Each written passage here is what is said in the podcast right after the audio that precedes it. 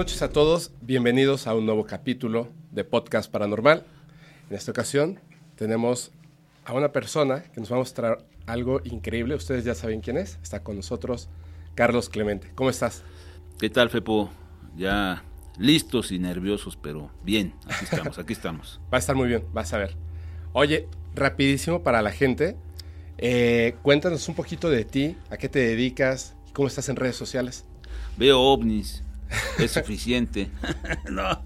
Eh, Carlos Clemente, más de 30 años con eh, el señor Jaime Maussan, en tercer milenio.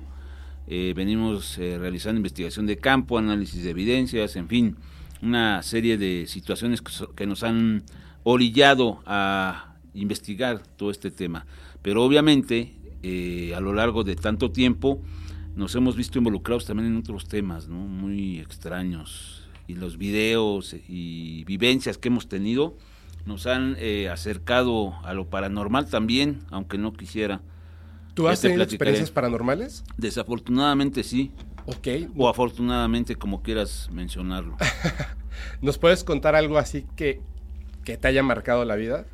Mira, eh, en el tema de, lo, de, lo, de los no identificados, en la rumorosa, con Jaime Maussan, vimos dos seres luminosos a una distancia de 100 metros. Estábamos investigando un caso y por suerte, en la madrugada a las 2.05, eh, logramos eh, escuchar que uno de los muchachos que íbamos a entrevistar dijo, hay algo allá abajo en la cañada. Y entonces me dijo Jaime, el jefe, asómate, ve qué, qué está pasando, ¿no? Entonces eh, me levanto, estábamos eh, acostados, descansando, y cuando me asomo, pues sí vio un ser luminoso, no tenía brazos, era una sola, como si pusieras una barra de hielo en la noche, Ajá. así en el monte. Entonces era muy raro, ¿no? Y otro se iba escondiendo detrás de una piedra, se iba yendo. Pero caminaba, o sea, era bípedo. No, no, no, no. Como que flotaba. Flotaban, exactamente. Tú lo describiste así. Y bueno, eh, ya se levanta el, el jefe Maussan y él sale con binoculares y me dice, se le ven los ojos y brillan. Yo te voy a ser bien honesto, yo dije, no o sea, yo no lo veía con, con mi mirada, yo veía el- la cosa esa ahí detenida en una roca. Cuando me dice eso, dije, ya alucina, ¿no? Yo trataba de verle el cuerpo como de un animal o algo así, ¿no? Yo trataba de decir, esto es un caballo o una vaca. Me da los binoculares, enfoco bien, no, pues ya lo vi perfectamente bien. Como si pusieras una barra de hielo en la oscuridad, así se veía. Pero gira la cabeza y veo dos ojos brillantes rojos y, me, y nos vio, o sea, volteó hacia donde estábamos. Y ahí fue cuando yo dije, no, pues sí, es algo muy raro. Estamos hablando de la zona del desierto, allá entre, en la zona de Tecate, cerca de Tijuana, en medio de, de la nada. Hay un río ahí muy cerca, por cierto, y ahí es donde vimos a estos seres. Duró 10 minutos aproximadamente el, el evento. Eh, tratamos de, me dice el señor Maussan, vete hacia allá a ver si no es algo que pusieron estos, estos cuates, ¿no? Me regresé por el camino y seguía viéndolo. Me regresé por el otro lado y ya vi que se empezó a mover. Entonces me regresé corriendo con, con Jaime y tomé los binoculares y tra- traté de avanzar en, entre las piedras y llegué a un punto y ya no pude caminar más porque hay víboras, espinas y te puedes caer. Llegamos ahí y me senté con uno de los muchachos que estábamos eh, investigando y me puse a verlo con los binoculares. Tardó 10 minutos y desapareció detrás de unas ramas y espinas y por ahí se fue. Y ya no lo volvimos a ver más. Eso fue un evento eh, extraordinario que nos confirmó que en la zona del desierto hay, hay cosas muy raras, muy extrañas, muy, muy complejo. Yo lo asocio mucho con el fenómeno de los night crawlers, Ajá. los caminantes nocturnos. El señor Maussan dice que son extraterrestres. Yo, analizando el caso, yo pienso que se trató de los eh, algo similar a los night crawlers. ¿Y tú crees que, que estos, los Nightcrawlers, son seres de la Tierra? No, yo pienso que son como... Suena raro lo que te voy a decir. Yo no lo creía, honestamente. Pero cuando hablan de dimensiones o mundos paralelos, no es mentira, ¿eh? es Claro. real, es completamente real. Y quizás estos seres, estas entidades, pertenecen a esos planos y se manifiestan de alguna manera eh, en algunos momentos y en algunos lugares en específico. Puede ser, no sé, Tepoztlán, Peña de Bernal, cualquier lugar mágico de, que de los que se ha hablado siempre, pero en este caso allá en el desierto, en la Rumorosa. Entonces fue verdaderamente extraordinario. Eso sí, no tengo una explicación y lo vivimos plenamente. Tengo una duda. Las personas que, los llevaron a este lugar es porque previamente les habían descrito que habían tenido un avistamiento, pero no de estos seres, ¿cierto? con extraterrestres. Con extraterrestres. Así es. Salvador Villanueva, Lamoni González y Raúl Fabricio, en 1997 se eh, trataron de regresar por otro camino. No querían sufrir todo el trayecto que, vivieron al llegar a la cascada, porque fueron a un campamento, se fueron por un camino caminando cuatro o cinco horas. Entonces, al, siguiente día no quisieron regresarse por ahí. Dijeron, no, está muy pesado. Se fueron por otro camino, salió peor, se perdieron. Llegaron a un encino donde hay un ojo de agua y cayó la tarde y la noche. Entonces eh, se encontraron con tres serpientes de cascabel, eso los, les dio mucho miedo y decidieron pasar la noche en un encino, en lo alto de un, árbol muy alto. Y, en la noche vieron luces que venían acercándose, ellos pensaban que eran sus amigos que los iban a buscar. Empezaron a gritar, ¡eh, acá estamos, acá estamos! No respondía nadie. Se perdieron las luces, ya no se veían. Eran las ocho y media de la noche. Después de un tiempo, eh, Lamoní González, eh, uno de los jóvenes, Salvador Villanueva estaba dormido, amarrado al árbol, no, no querían bajarse, y Raúl estaba en la parte más alta. De repente, y, eso me estremece, ¿no? Le dice Raúl Fabricio a, al más grande que era, eh, digo, eh, la Moni González le dice a Raúl Fabricio que era el más grande. Oye Raúl, ¿estás viendo lo que yo veo? Y entonces cuando Raúl Fabricio eh, se baja un poco la cabeza a ver hacia la parte de los matorrales cercanos, pues ven seres pequeños, fosforescentes, brillaban, pero eran de cabezas grandes, ojos grandes, negros y muy delgaditos, muy, muy finitos, ¿no? Y había grupos de cinco, de diez, o sea, diferentes grupos en diferentes lugares de toda el área, muchísimos, estaban como recogiendo algo. Ajá recogían algo del suelo. Como muestras del terreno. Muestras del terreno, algo hacían. Y lo más curioso es que de repente, eh, ah, no, espérame, Raúl y, bueno, los tres eh, ven ovnis. Ajá. Los ven que están a la distancia, cuando ya está cayendo la tarde, ven platillos a la distancia, pero después eh, ven las luces.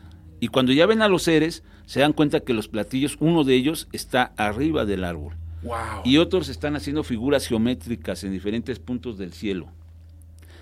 Y esto, pues, imagínate la experiencia. Entonces, cuando ven a los seres, ya no saben qué hacer, no pueden bajarse, no pueden correr. Claro. Entonces le dice Raúl, calma, guarden silencio y esperemos que no nos haga nada. Cuando eh, los seres escuchan que está roncando Salvador, se dan cuenta de que están ahí. Y entonces se acercan al árbol, despiertan a Salvador y le dicen, cállate, no digas nada. Y Raúl, que era el más grande, en todo momento trataba de mantener la calma con ellos, decir, tranquilos.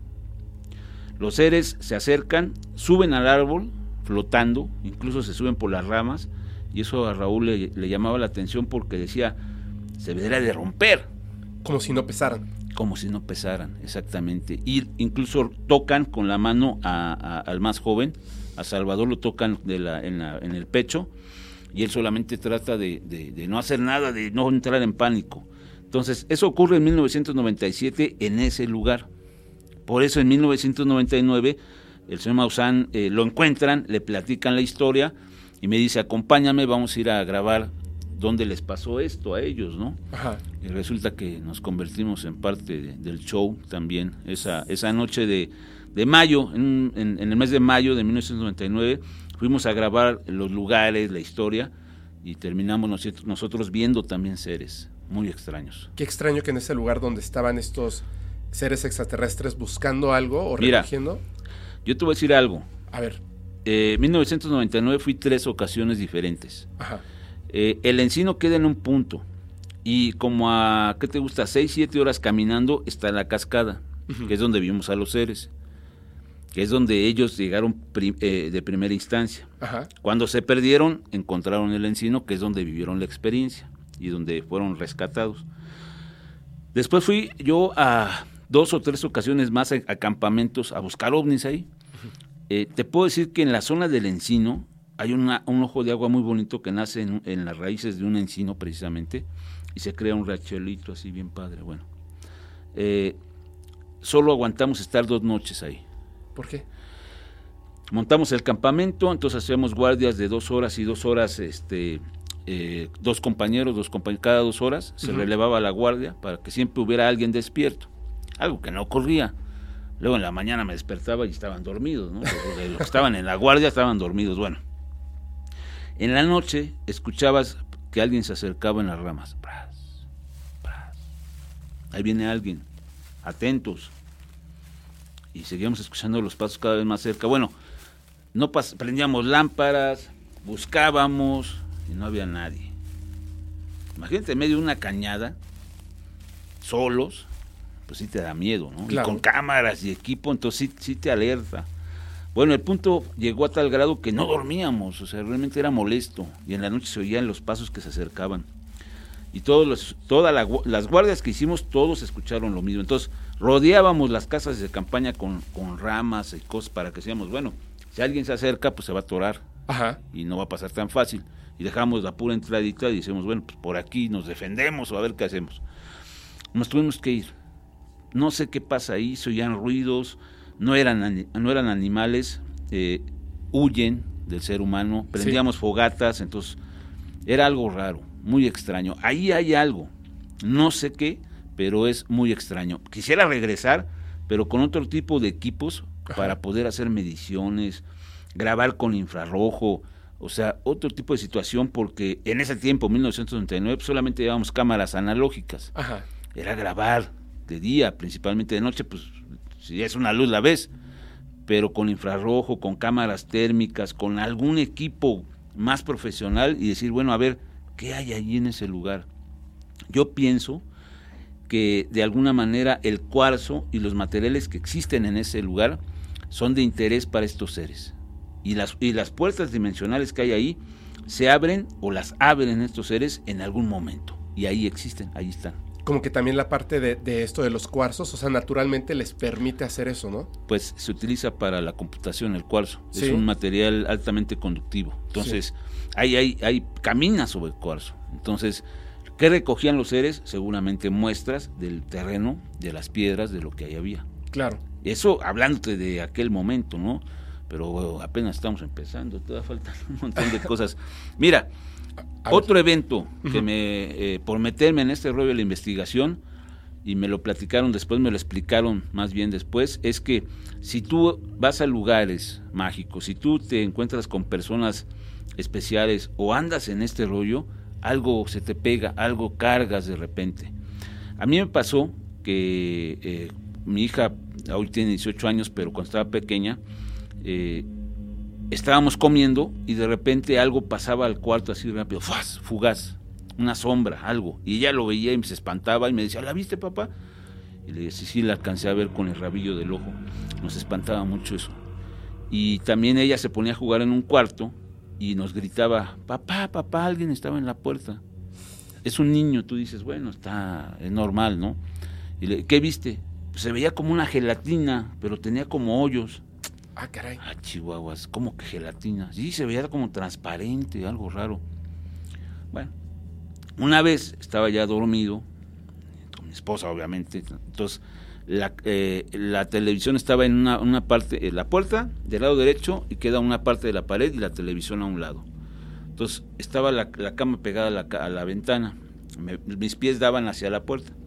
Me despierto, no sé, en la madrugada y de repente eh, abro los ojos bien, regresa el sentido del oído, la vista, perdón, y veo claramente que a un lado de la televisión está un cuadro de luz en la pared abierto, como si fuera luz. Y cuando lo veo bien y digo, ¿qué es eso? Se cierra así, y se vuelve a la oscuridad todo. Dije, ¿qué es eso? Como si estuvieran abriendo una, un- una, una, ventana, ¿no? una, o sea, pero del tamaño, no sé qué te gusta, una, no una tele grande, pero una ventana, este, y así de luz. Y entonces cuando la vi bien dije, ¿qué es eso? Y se cierra inmediatamente, así se, se, se apaga, ¿no? Y se vuelve la oscuridad. Yo dije, ¿qué, qué, qué onda? ¿Qué, ¿Qué me está pasando, no? Yo lo atribuí inmediatamente a que pues estoy metido en todo este rollo de los ovnis y todo este tipo de cuestiones y dije, bueno, una anécdota más, una experiencia que la- lasti- lastimosamente no pude documentar, ¿no? Pues estaba dormido Ajá. y no estaba el celular así a la mano. Sí, pero como para poder tan rápido. sí tan rápido y así, ¿no? Y eventos así. de ¿Y tú se repente. lo atribuyes a que es algo que se te pegó a ti por estar en, en esto? En al- yo pienso que, yo pienso, mira, el que busca, encuentra. Así es. Eso es definitivo. Absolutamente. Yo no ando buscando fantasmas ni, ni cosas así, pero sí hemos llegado a estar en lugares que están cargados de cosas muy extrañas y esas energías se llegan a pegar en ti y te las llevas. Eso estoy seguro. Tú has, seguro. en, en investigaciones en donde estás buscando ovnis, ¿has encontrado algo que no sea ovnis? Sí, muchas veces. Y, des- y, y por un lado tenemos que, digamos, no, no hablar en específico o irnos en el camino de lo totalmente paranormal. Es decir, eso es un fantasma. Sí lo hemos dicho, pero no en todas las ocasiones. Lo asociamos más con la gente sombra, eh, lo- el famoso shadow people o gente sombra, entidades, entidades dimensionales, pero a final de cuentas cuando tú ves las imágenes, pues ves fantasmas, ves sombras, y eso pues definitivamente pues no, no es un plano normal al que estamos acostumbrados a vivir o a ver. Incluso si tú lo platicas o nos escuchan, van a decir ese cuate, quién sabe qué le dieron de tomar. y es pura agua, ¿no? Fría. Pero bueno. Este, sí, hay, hay muchas cosas muy, muy extrañas y sobre todo nos hemos enfocado en videos, en fotografías y las imágenes que vas a poder compartir con, con- con la gente que te escucha están bastante interesantes. Muestran una realidad diferente a la que vivimos o a la, a- a la- a la que vive la, digamos, la mayoría de las personas, excepto aquellas que viven la experiencia. Así es. Ahí es donde cambia. Ahí es donde te cambia todo, porque hay gente que puede decir, yo no creo nada, ¿no? Y está bien, pero aquellos que viven la experiencia dicen lo contrario, Claro. ¿no? Es verdad. Y eso es lo que nos ha pasado, ¿no? Sí, veo que hay mucha gente que cree en los fenómenos, pero porque escuchan a lo mejor este tipo de, de podcasts o programas y creen en las personas que pues están hablando con honestidad, ¿no? Las personas que no creen, hay un momento donde cambia, que es cuando les ocurre algo. Así es. Estaba hablando yo con un, un invitado y le dije, eh, ¿te ha- has, has vivido tú fenómenos paranormales de algún tipo? Y me dijo, no. Bueno, una vez y se soltó hablando una hora 45 minutos y le digo, ¿cómo es posible? Me dice, es que como que también te ocurren y no quiere, o sea, aunque te están pasando, no quieres creer en eso porque te sientes voluble ante el mundo. Claro. Ya no es lo que reconoces y lo guardas así en el fondo y lo dejas ahí en el cajón. Pero de repente empiezas a entablar conversación y comienzas a recordar toda esta clase de fenómenos que de que ocurren, ocurren. Claro, exacto. Tengo una pregunta, A ver. porque llevas 30 años en la investigación del fenómeno. Bueno, de hecho tengo dos. La primera es, ¿por qué decidiste comenzar con la investigación del fenómeno no humano? Yo creo que eh, hay, hay alguien allá arriba que está moviendo hilos, mi hermano. Mi- yo de muy chiquito, mi papá compraba revistas, libros de ovnis, era, era, era fan de- del fenómeno. Entonces, yo de chavito, pues eh, me aventaba Duda, Contactos Extraterrestres, los libros de Juan José Benítez, Terror en la Luna, La Gran Oleada. Entonces, para mí fue fascinante, ¿no? Mi papá íbamos en la carretera, ¿no? Y se paraba y decía, ahí va un ovni, ahí va un ovni. Yo estaba bien chavito y decía, pues, ¿qué es eso, no? Entonces yo creo que como que ahí se te va, vas absorbiendo eso, ¿no? El conocimiento, el, la afición. Y- y- y- y crecí con eso, ¿no? Y fue cuando eh, en 1991 comenzó todo este rollo del eclipse de sol, los ovnis, Nino Canún, los debates de ovnis. Ahí fue donde yo dije, a ver, voy a comprar una cámara, a ver si es cierto que Maussan tiene razón. Y me subí a la azotea, ¿no? Ya no iba con mis cuates este, andar en patineta, ni, no me subí al techo y, a grabar ovnis. Y empecé a ver cosas. Y empecé a grabar y a grabar y a grabar. Y después ya este, encontré dónde reunirme con los vigilantes del cielo en ese tiempo. Y este, pues ya ahí me tenías grabando en la azotea. Y después me dijeron, oye, vamos a ir a, a, ¿vienes? Pues vamos. Oye, vamos a, a, tal lugar, vamos a investigar, pues vamos. Y entonces ya empezó a, empecé a involucrarme ¿no? en, en todo este rollo y voy a brincar en un salto cuántico rápidamente, pero va de la mano de la pregunta que va a ser la respuesta extensa. En ese, eh, te voy a decir, en entre 1993 y 94, un eh, equipo de investigación, de, en ese tiempo programas de investigación, que era el equipo del señor Maussan, fue a realizar precisamente un trabajo a la sierra de Actopan, en Hidalgo, allá un poblado muy, muy lejos, muy alto, y me invitó un amigo del equipo, me dijo, vente Carlos, nos ayudas a cargar las cámaras, los cables, tú vente. Ah, pues, llegamos al poblado, y la situación era la siguiente, fíjate, para que te des cuenta de cómo investigando ovnis de repente te encuentras con cosas muy extrañas. Llegamos a este pueblo, ya se me olvidó el nombre, no me acuerdo. Eh, pasamos a Topan y hacia la sierra. Bueno, hacía mucho frío. Llegamos, era un, poblado pequeño, hacía frío, la gente no había en la calle. Lo que veías en las puertas eran veladoras encendidas en las puertas y cruces pintadas blancas ya de entrada te, te ponen alerta de, oye, güey, ¿qué pasó, no? Pues, ¿qué pasó? Bueno, pues, oye, ¿a quién vamos a buscar? No, pues vamos a llegar a, este, a la casa del doctor fulano tal, el que nos habló. Bueno, llegamos y efectivamente había una reunión eh, con las autoridades del, poblado y el doctor del lugar. Y bueno, buenas noches, este, pues buscamos al doctor fulano de tal. Ah, sí, yo soy Pásenle, ¿de dónde vienen? No, de la Ciudad de México, ¿a qué vienen? No, pues usted nos habló. Ah, vienen del equipo de Maussan, sí, pásenle. Pues todos nos veían así como, ¿y estos cuates qué onda, no? pies, cámaras. Y, ya se acerca el comisario y nos dice, no, les voy a poner en, antecedentes. ¿Qué pasó, señor? Lo que pasa es que durante tres meses, aquí en este lugar, amanecieron muertos niños pequeños. Y nosotros así como, ¿y luego qué onda, no? ¿Nosotros qué? Bueno, eh, la gente no encontró nada extraño y el doctor lo que encontró fue pequeños orificios en sus pies y no tenían sangre. Híjole, entonces nos quedamos así de, bueno, ¿y nosotros qué? Entonces ya le dijo eh, eh, el investigador que mandó el señor Maussan, le dijo, bueno, y nosotros, este, pues, ¿en qué le podemos ayudar? ¿O cuál, cuál fue el motivo de que nos llamaran, no?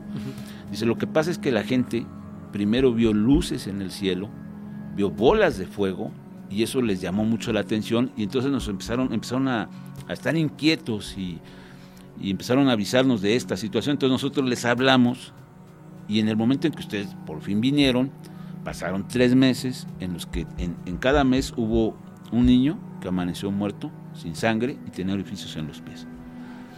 Entonces aquí está el doctor, eh, les va a platicar, no pueden grabar nada, por favor y les va a platicar qué fue lo que encontró. Entonces ya le explicó ahí que extrañamente no tenían sangre los niños, eh, no fue anemia, no, no, no había ninguna situación extraña, sino más bien que amanecieron muertos y no tenían una gota de sangre.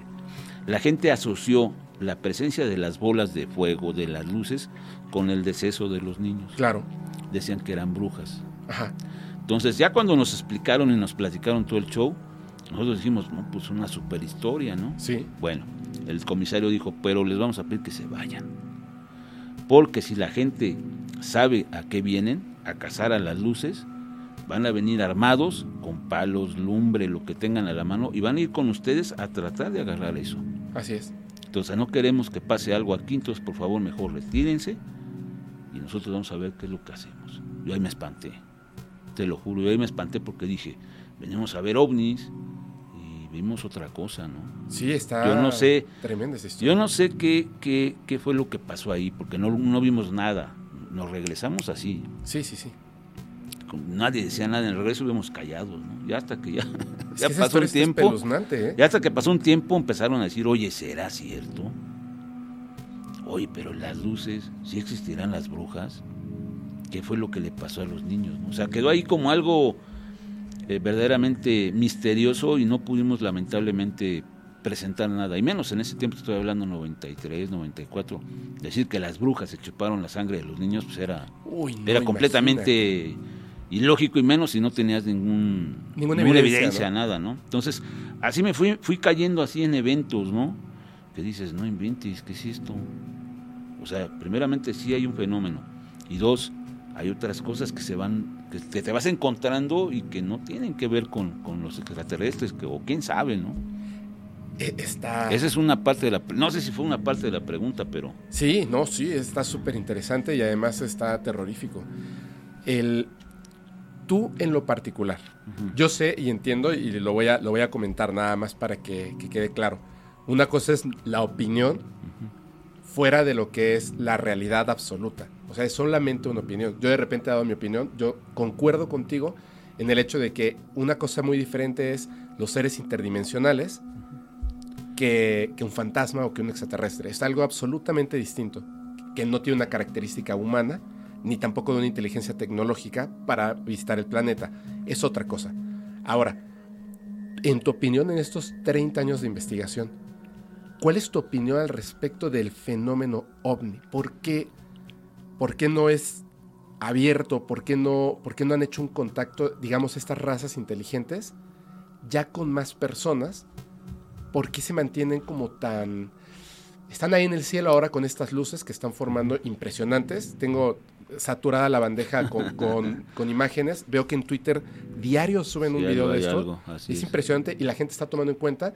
Y es, es, raro porque es como, ahí están, pero tú no puedes hacer nada en ese momento para, para ver qué están haciendo, quién lo está haciendo. ¿Quién lo hace, no? ¿Por qué? ¿Por qué es oculto? ¿Cuál sería tu opinión? Mira, es una pregunta difícil. Sí. Y es la que, y es la que más se hace. Bueno, no es una raza son diferentes. Tienen también diferentes objetivos. Parece ser, a lo largo del tiempo, que no es causar un daño aparente al ser humano. Claro. No, no vienen a hacer un daño, no, no. Hasta donde se sabe. Aunque hay casos en los que sí. Pero eso no lo vamos a, tocar muy profundamente porque la gente se puede espantar. pero sí ha habido, el, lado oscuro del tema de los ovnis sí existe. Y ese lo habla, o igual lo hablamos un poquito más adelante. Las mutilaciones de ganado, la entidad llamada chupacabras, las desapariciones misteriosas de personas, que sí las ha habido. Sí, así es. Bueno, ¿y eh, por qué se mantiene oculto todo esto? Porque ya nos conocen. No vienen de ayer, vienen desde hace mucho tiempo visitando la Tierra. Conocen a la humanidad, saben incluso cómo somos y cómo actuamos. Hay algunos seres que incluso estoy casi cierto que están establecidos en la tierra. ¿Dónde? Debajo del mar, debajo de la tierra y en lugares eh, donde hay portales dimensionales, seguramente por ahí entran y ya no los ves. Dicen en el Popocatépetl hay abajo una base. No, no hay una base en el volcán. En el volcán hay piedras, lava y es, imposible que haya una base ahí abajo. Eso no, no es, no es eh, humanamente posible pero en un, en un plano diferente sí. ¿Por qué? Porque es como algo que está ahí, pero en otra dimensión. O es el lugar en donde estos seres pueden transportarse por ahí, por la energía que hay en este lugar, hacia otro punto del planeta o quizás del, universo. Claro. Así de fácil. Y no hay un solo lugar, hay varios. Y ellos tienen la tecnología para poder abrir a voluntad estos lugares. Nosotros no, no lo entendemos. Y no es magia, ¿eh? No, no, por supuesto. Es tecnología que utiliza la energía terrestre o del universo para poder hacer esto. O sea, más bien es, no ha existido ese contacto porque ellos no les interesa hacer el contacto. Ellos saben quiénes somos nosotros. Así es. Y están haciendo lo que cual sea su objetivo, ¿no? Eh, digamos que ya vi, incluso si ya están aquí, saben perfectamente lo que está ocurriendo. ¿Por qué hay tantos avistamientos? ¿Por qué hay luces? Pues porque ya está pasando algo muy grave y la gente no se da cuenta el cambio climático, las guerras, la sobrepoblación, eh, la vibración que existe en la Tierra ya cambió, es diferente. Entonces eso de alguna manera les afecta y lo, lo están midiendo. Que no, que, no, que no va a parecer extraño que cada vez haya más manifestaciones. No sé si a ti, no sé si tú lo ves, sí. pero antes había ovnis, pero no tantos. Claro. Era muy raro que hubiera por ahí algo. Y cuando había alguna cosa muy buena, clarísima, uff, hombre, maravilloso. Ahora, ¿cuántas hay? Hay muchas. Muchísimas. Muchísimas. Entonces, eso te habla de una, un cambio de actitud en estos seres. como que algo está pasando y cada vez va a ser más, más notorio. Y la gente ahora ya lo sabe. La gente ya, ya, ya, ya, es más la que sí acepta ya todo esto que la que no lo aceptaba. Antes éramos muy pocos, ¿no? Los que, ay, sí, el de los ovnis, ¿no? Y ahora ya no. Ahora ya todo el mundo dice, no, pues sí, es cierto. ¿No? Ahora llevo la reacción al revés. Al revés. Cuando alguien dice, no, yo no creo que existan, es así como de, ¿qué? ¿Por, por, pero por, qué, no? O sea, es como totalmente lo raro, ¿no? Ahora el decir no es cierto, solamente te tienes que parar en, tu techo una noche y, seguro vas a ver algo. Sí, ya, ya es este inevitable. Esa es la palabra. Cada vez va a ser más y más frecuente. Ahora, ¿por qué se mantienen ocultos? Porque no, no les interesa. Y además ya saben, ya saben cuál es el, proceder del ser humano, conocen la mente del ser humano. Entonces mucha gente me dice, oye, ¿por qué no bajan en el Zócalo de la Ciudad de México? Y ya dicen, aquí estamos, ¿no? ¿Qué pasaría? vamos a plantearnos el escenario. A mí, a mí, y yo te lo puedo decir, familiares míos que son, y no quiero mencionarlo, pero bueno, que son de una religión ahí curiosa, me dicen, oye, andas metido en eso que es del demonio, ¿no? Dices, wow, espérate, en 2022 decir que esto es cosa del demonio, pues si fuera el demonio ya hubiera pasado algo malo, y no, no es así. Y nosotros estamos en México. Le digo, el demonio está en la gente. Claro. Y ahí no dices nada, ¿no? Ahí está el demonio. Y si le puedes llamar así, no sé. La maldad, el, el, bien y el mal existen en el, en el ser humano. Y existirá seguramente en el universo y en todas las razas. Entonces, yo creo que estos seres conocen eh, la mente del ser humano y muy difícilmente van a, llegar a un lugar y van a decir, aquí estamos. Y ahí te va, no te la sabes. Sabes que ya hay protocolos en países desarrollados, potencialmente hablando, como Estados Unidos y otros lugares del planeta, que pueden y están estableciendo protocolos para poder llegar a tener contacto con civilizaciones extraterrestres y que ellos, y exclusivamente y únicamente ellos, tendrían la información claro. de lo que estos seres les compartirían. Ya hay, ya hay protocolos para eso. ¿Qué pasaría si se establece una comunicación? ¿Quién la estableció? Pues Estados Unidos. Ah, pues ellos tienen el privilegio y el control de esa información. Entonces, la gente piensa, no, van a venir los extraterrestres y ya todo el mundo lo va a saber. No. O sea, militarmente es, ¿qué hacemos si en este momento bajan? ¿Cuál es el protocolo que debemos de seguir para comunicarnos con ellos, para obtener la información y cuando se vayan nosotros tengamos controlar y controlar lo que va, lo que se va, lo que van a saber. No, no, no, no va a ser posible que toda la gente lo sepa. Esto ya ha ocurrido. Y de manera secreta se ha llevado a cabo. Sí.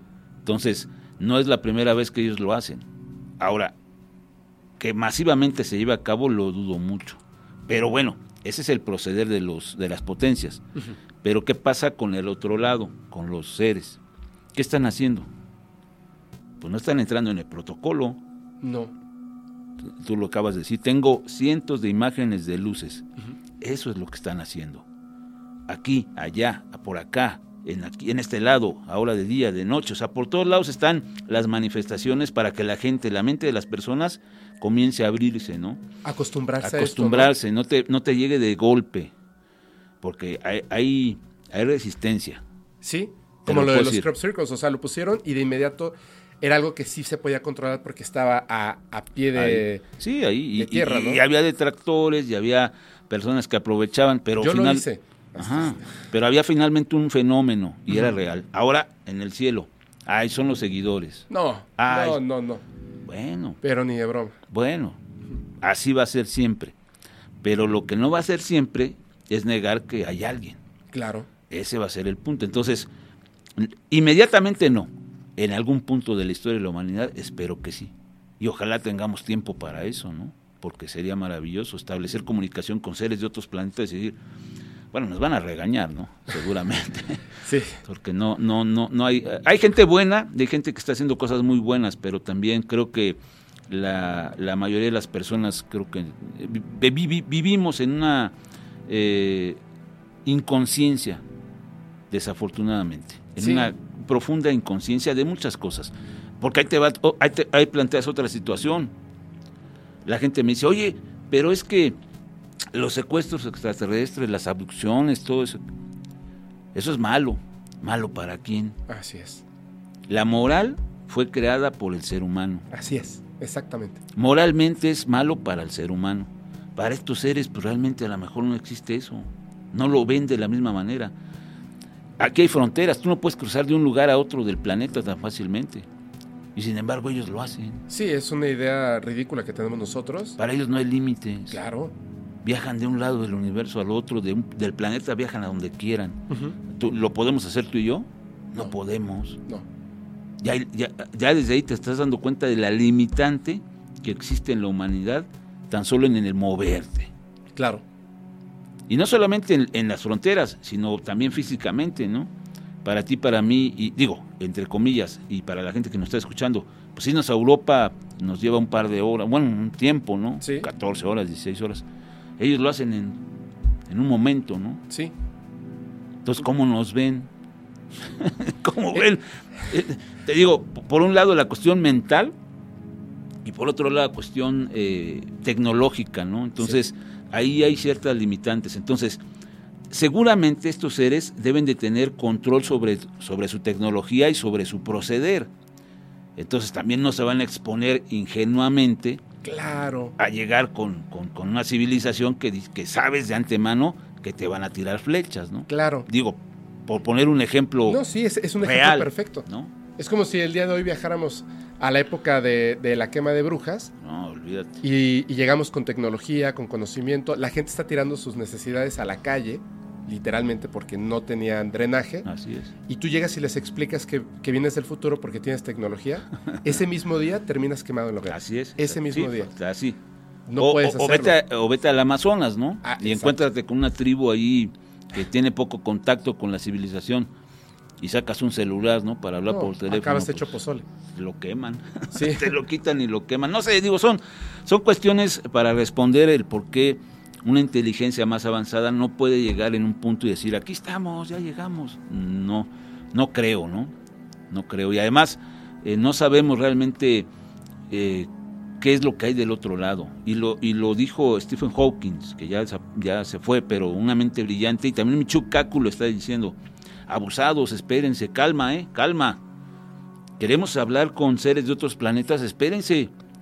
No hay que, de- no hay que delatar que estamos aquí todavía, no sabemos quién está ya escuchando. Exactamente. No sabes, realmente no lo sabes. Hay que tener mucho cuidado. Bueno, igual puede ser, eh, aunque suene ingenuo lo que voy a decir, pero puede ser un, un- un salto de fe, ¿no? Exactamente. Al final, al final nos van a, nos vamos a tener ese contacto. Al final Así vamos es, a tener ese contacto. es- exacto. Debiéramos de prepararnos de la manera en la que nosotros queremos que sea ese contacto, pero primero nos tenemos que poner de acuerdo como humanidad Pues de que no vamos a actuar de esa manera. O sea, llevan, ¿cuánto tiempo llevan desactivando bombas atómicas? nada, ese es otro punto. O sea, ya- ¿y qué es lo que hacen? Demostrarle a los militares que saben qué es lo que hay ahí y para qué sirve. Y curiosamente, los avistamientos de ovnis, eh, después de la Primera y la Segunda Guerra Mundiales, comenzaron a incrementarse cuando las primeras bombas atómicas se probaron, Se detonaron. se es. detonaron. Curiosamente, cuando eso ocurre, se acelera la presencia de ovnis en la Tierra. Se dieron cuenta de que, de que ya estábamos experimentando con algo que, que, que es bueno, pero utilizado para algo muy malo. Entonces ya el camino ya estaba trazado y lo estamos viviendo todavía. ¿Cuál es la amenaza ahorita actual? Una guerra nuclear. Sí, O sea, pasaron cuántos años y, y cómo avanzamos, hacia dónde, hacia eso. Digo, a mí como carta de presentación, la Tierra, pues no sería muy bueno, ¿no? Hola, somos de la Tierra. Y dirán, ¿y qué hay allá? Híjole, destrucción, muerte. pues todavía hay gente buena, ¿no? Hay un poco de gente. todavía buena, hay mar, todavía hay... ah, Entonces, no sé, a la gente le, le resulta también un poco desgastante estar hablando que la ecología, que- pero son problemas que, que están unidos a todo. Sí, a todo, a todo están unidos y estos seres están viniendo aquí pues seguramente por, porque ven, ven la, lo grave que está pasando y, y, por ejemplo ahí te va el, el otro tema, el chupacabras, la Ajá. gente dice la entidad del chupacabras, lo que hemos investigado, lo que yo he encontrado es que detrás de los ataques hay una inteligencia, hay seres inteligentes. Utilizan una pantalla para causar miedo en la gente y que no se sepa el, el- el- no sepa quién lo está haciendo realmente. ¿Sí me entiendes? Y, y muchos dicen, no, es un experimento. Y, no, ¿cómo puedes, cómo, cómo un animal puede absorber la sangre de eh, 15 borregos en una sola noche? ¿Cuánta sangre es? O sea, ¿en cuánto tiempo la digiere? Eh, no le da el mal del puerco. No, tendría, que, tendría que actuar rápido y vámonos, ¿no? 50, 60 litros de sangre. Entonces, ah, no, pero no es uno, es una manada. O entonces ya no es uno, ya es un grupo, ¿no? De chupacabras, ¿no? Entonces, no sé, yo lo que pienso es que es una inteligencia que utiliza una pantalla y los animales de consumo humano están siendo analizados por estos seres para saber el grado de degradación que el ser humano está teniendo en todos los aspectos, a nivel eh, de comida, de alimentación, a nivel de contaminación y a nivel psicológico también. Así es. Es un, eh, están haciendo una valoración estos seres de todo lo que está pasando en torno a la humanidad Es- matan borregos, matan gallinas, matan eh, animales que come el ser humano, patos, cosas. ¿Por qué no se han encontrado animales silvestres así? a una jirafa. Una jirafa, un león. Y ahí están en África, ¿no? Sería bien fácil, llegan a África y de volada. Sí, ni cuenta nos damos. Bueno, No. sí nos damos cuenta cuando encontramos los habría cuerpos. habría reportes. Habría reportes. ¿Habría algún indicio, alguna situación? No. Perros. Algún caso por ahí ha habido, pero no, no, es, la, no es la regla. El común denominador del ataque del chupacabras son animales de consumo humano. Ahora, si tú me dices, oye, pero es que sí ha habido gente que lo ve. Esa es la pantalla. Te repito, esa es la pantalla. A lo mejor sí, sí- sí hay una entidad y la crearon ellos, pero es la que infunde el miedo, es la que crea el, crea el, el cerco, ¿no? Y ellos están atrás. Claro. Los grises, los seres grises, muchos de los testigos dicen, es que actúan como si fueran robots, Sí, no hablan, no se comunican, solamente actúan, y realizan un trabajo. Y hay personas que han visto que estos seres se, se, digamos, se, se- se acercan a, a seres humanos que están en las naves. Ajá. El caso de Puerto Rico, de Amado Rivera Toro. Ese. Ay, Él vio a los seres chiquitos y fueron los que se lo llevaron. Pero cuando llega a la nave y vio a otras personas de la isla de Puerto Rico que fueron abducidas, que fueron secuestradas esa misma noche con él, a una nave muy grande, ve a Amarón, un ser humano de pelo largo, muy alto, fornido, y los chiquitos a un lado de él. Él los controlaba y, le y él, eh, Amarón les dijo, no tengan miedo, nosotros los creamos para hacer cosas que nosotros no queremos hacer, que ellos las hacen.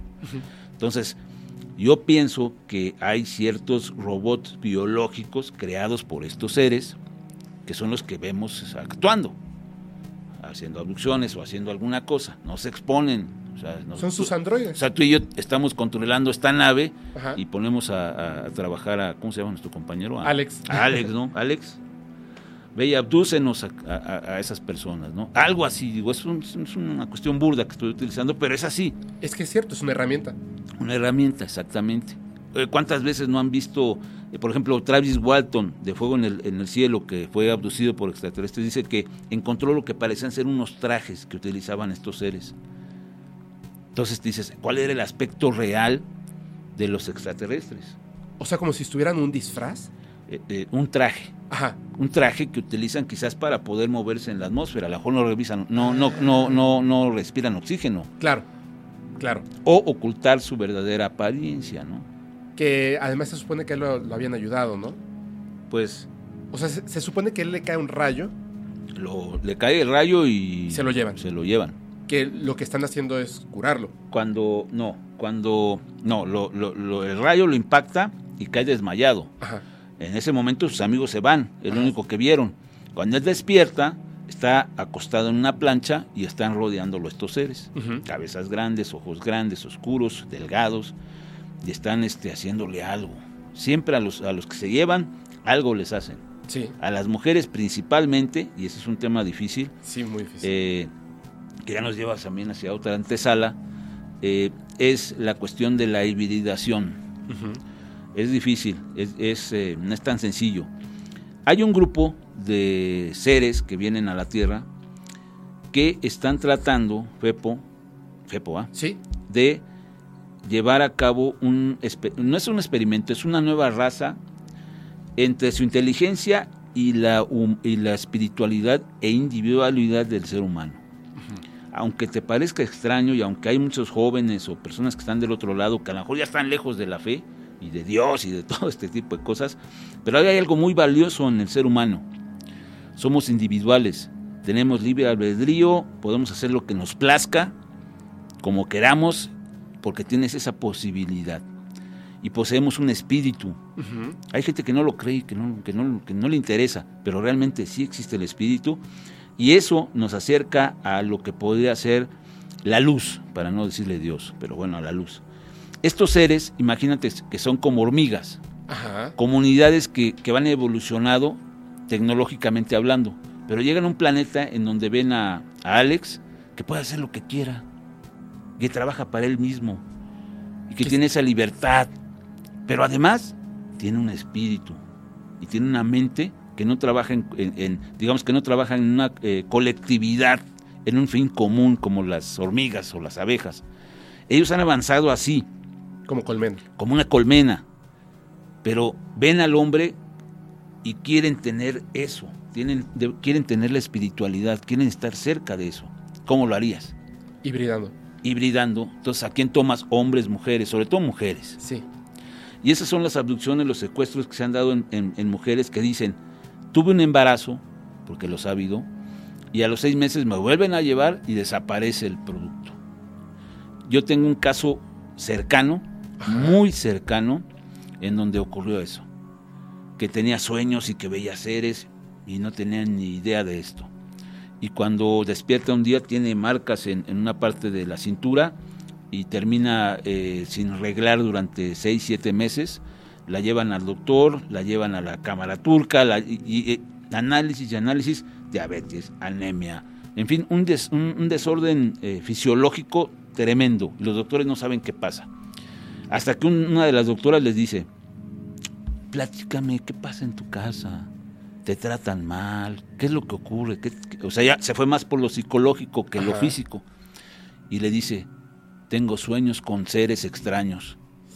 Y la doctora dice, a ver, a ver, a ver, a ver, barájamela más despacio. ¿Qué es lo que sueñas? Vienen seres de cabezas grandes, ojos grandes y me llevan. Me llevan a un lugar que no conozco, estoy en una plancha y me están haciendo cosas, me duele, tengo marcas. A ver las marcas. Oye, ¿cómo te hiciste, cómo te hiciste eso? Yo no me lo hice. Aparece así en mi cuerpo cuando despierto me duele y veo que tengo marcas, como que algo me hicieron y dice, ¿qué piensa usted? ¿Me va a mandar al psicólogo? No, te creo. Pero trata de no dormir sola para que no te vuelva a pasar esto. Y la conozco, sí, es una persona muy cercana a mí que me platica me platica y me vuelve a platicar y me vuelve a platicar y yo digo, no hay ninguna, algo pasó. Y así como ella hay diferentes mujeres que han sido llevadas y que se lleva a cabo esta, esta hibridación, esta experimentación. ¿Y qué es lo que buscan, Fepo? Crear una raza entre su inteligencia y nuestra espiritualidad. Ahí está la respuesta también al qué es el, cuál es el objetivo que unos seres tienen sobre la humanidad. Así es.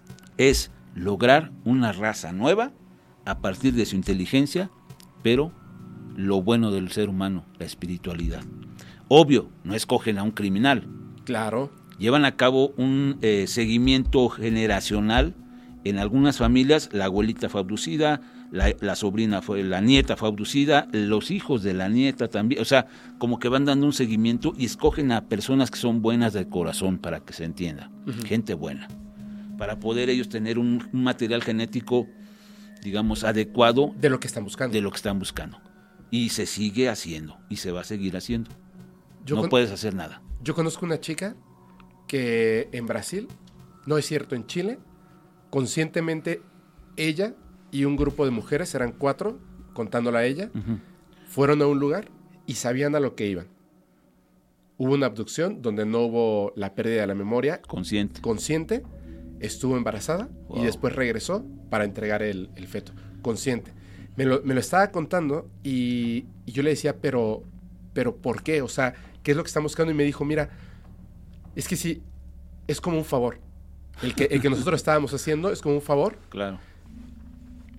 Es difícil de explicar, porque ni siquiera nosotros entendemos muy bien qué es lo que están haciendo. porque están manejando, la- de alguna manera están manejando su mente, Sí, ¿no? sí, claro. Son, les digo, porque también eh, las abducciones, en muchos de los casos, se, se, se llevan a cabo físicamente, eso es clarísimo, pero también en otros casos se puede establecer que es como una especie de, de desprendimiento astral y la gente no puede hacer nada, solamente recuerda, Sí, sueña, tiene recuerdos o sueños de algo que les pasó y precisamente de, de seres que se las llevan a algún lugar, ¿no? Entonces es eh, una manipulación, si quieres verlo así.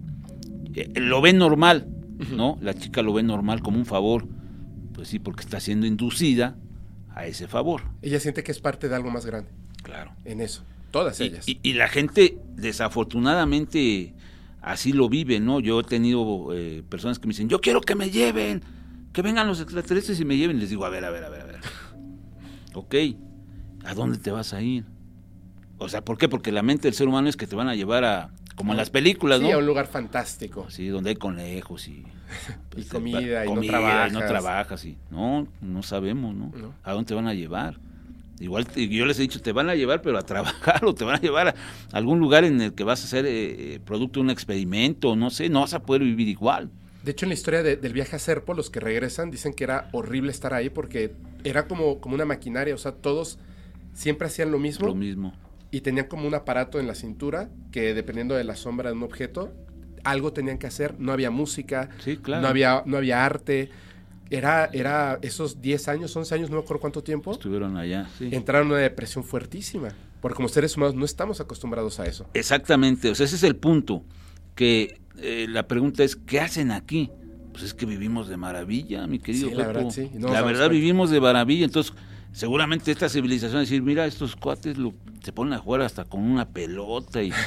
Este, Y se juntan en estadios ah, miles, cientos de miles a ver estén Y es verdad, les llama la atención los eventos donde hay mucha gente Sí. los van, van- va- hay avistamientos de ovnis, ¿no? Como que les llama la atención este, tanta gente reunida y sobre todo hay algo que la gente no ve, que es la vibración que se Sí. genera en este tipo de situaciones. Y Las sí se genera de- las emociones Miles de personas al momento. y, y- y- y la vibración que se, que se genera llama la atención, definitivamente. Digo, eso no... Hay gente que no lo cree todavía, pero es real, sí. ¿no? si es a real. nosotros nos llama la atención cuando un grupo de pájaros se mueven en conjunto o cuando un este no sé un pez está tratando de está No. bailando está haciendo te, te, te, te- la genera, te genera un, un estado de, los, los sentimientos, comienzas a sentir cosas, ¿no? Que ve- ponte, pon un pie en Ucrania, ¿qué sentirías? Alex, ponlo en Ucrania ahorita, dirían en la torre, va, córrele. él hace ¿Dónde exploración urbana y luego se va a meter a unos lugares No, como pues olvídate, no, es, así, es- la vibra es la vibra. Tan solo el estar ahí ya te genera una tensión y tú empiezas a vibrar diferente. sí claro diferente. Una persona que se enoja comienza a generar una vibra alrededor de ella terrible y empieza a gritar y, se- y hay gente que dice, oye, qué pesado está aquí. Sí, sí es cierto. Los humus, el humor, ¿de dónde viene la palabra humor? De los humus. Te generas humus, o sea, vibraciones negativas y eso es real. sí Entonces, estos seres, pues ven todo este tipo de cosas y dicen, no, pues acá no. ¿No? La gente dice, oye, ¿hay ovnis en Ucrania? Sí, sí ha habido avistamientos, sí. Pero es más fácil que ahorita en Mexicali y en otros lugares haya avistamientos por otro tipo de cuestiones, ¿no? También están revisando lo que está pasando. Los movimientos sísmicos, la actividad de, de la Tierra está cambiando. Este, al, ver más, al haber más temperatura, el de- eh, se deshiela el polo norte, el polo sur también, y eh, la tierra se empieza a mover de manera diferente. Hay más actividad volcánica. Entonces hay un hay una serie de elementos eh, que se empiezan a experimentar y la gente no se da cuenta. De hecho hubo muchos avistamientos antes de estos temblores que Así es. estábamos aquí Exactamente. híjole nos tocó bueno yo me espanté mucho Pues imagínate. pero hubo, hubo muchos avistamientos Exactamente. Previos y después Y después. Y, y hoy siguen. Yo acabo de ir a Mexicali y hay muchos avistamientos. Y la pregunta a la gente, ¿de dónde lo vio? ¿Por dónde está la falla de San Andrés? Oye, ¿por dónde lo vio? ¿Por dónde está el tal en la frontera? ¿Y qué hay ahí? No, pues está la geotérmica. Ah, entonces vas, vas encontrando. ¿Por qué hay avistamientos en la zona del Pacífico Norte, ahí entre San Diego, Tijuana?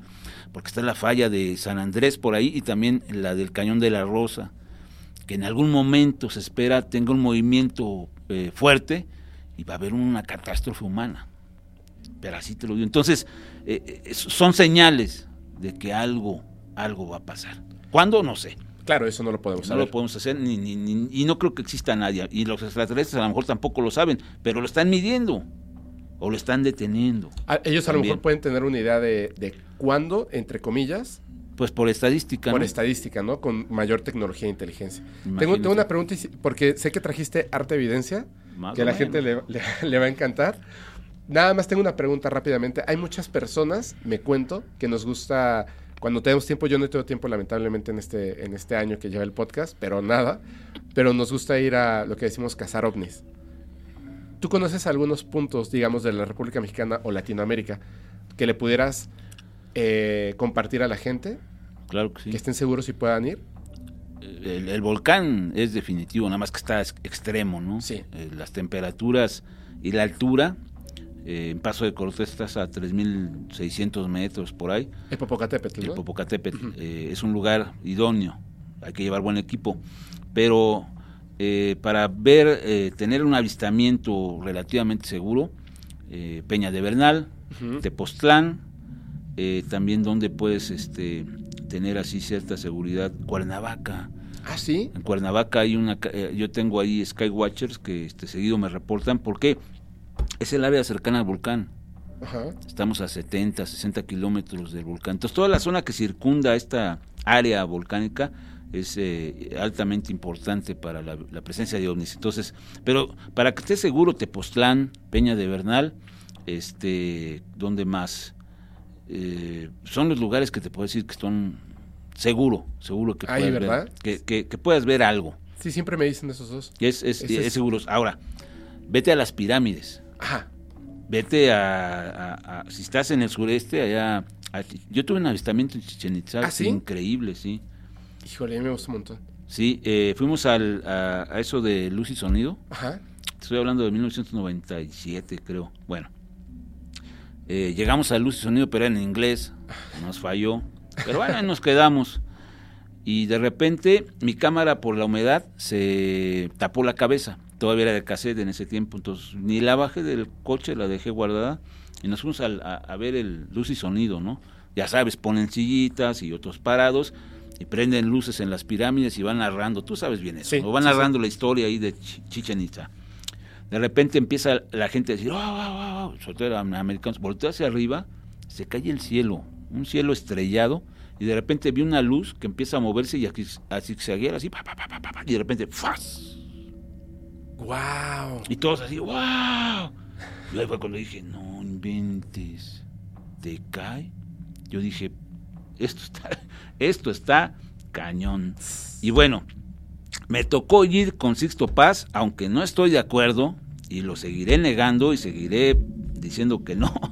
Pero me invitó un amigo, Johanan Díaz, a lo mejor lo que ubicas por ahí también, claro. anda en todo este rollo. Bueno, me dijo, vamos con Sixto Paz a, a Teotihuacán. Yo fui escéptico. Yo a Sixto no le creo mucho de lo que dice. Pero llevaba mi cámara. Yo dije, yo voy a grabar. Se los puso a meditar y yo tomé fotos.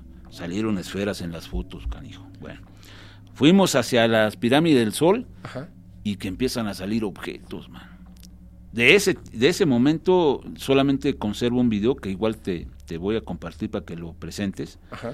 Este, ahorita te lo reenvío, lo tengo en mi correo. Y fue uno de tres avistamientos. Uno en la pirámide del sol, un disco, y lo grabé. ¡Wow! Y ahí me aventé un ratote grabándolo. Luego ya nos íbamos a comer y de repente me dice la gente, mira Carlos, mira, porque iban varios, ¿no? Me dice, mira, ya viene algo. Y sí, venía un objeto. Y luego ya cuando estaba en el estacionamiento empieza a dar vueltas y vueltas y parecen como unas alas transparentes, así muy raro. Tú lo vas, lo van a ver aquí en el podcast. Ajá. Este, está cañón. Y muchos me dicen, ahí está, no que no crees en Sixto. Le dije, no, espérame. Este Otihuacán, venimos mucha gente y viene Sixto, finalmente. vienen- Y venimos eh, eh, conectados, ¿no? Conectados a eso. conectados a eso. Y Sixto me agarraba el hombro y me decía, allá está el ovni, allá está el ovni, grábame, grábame.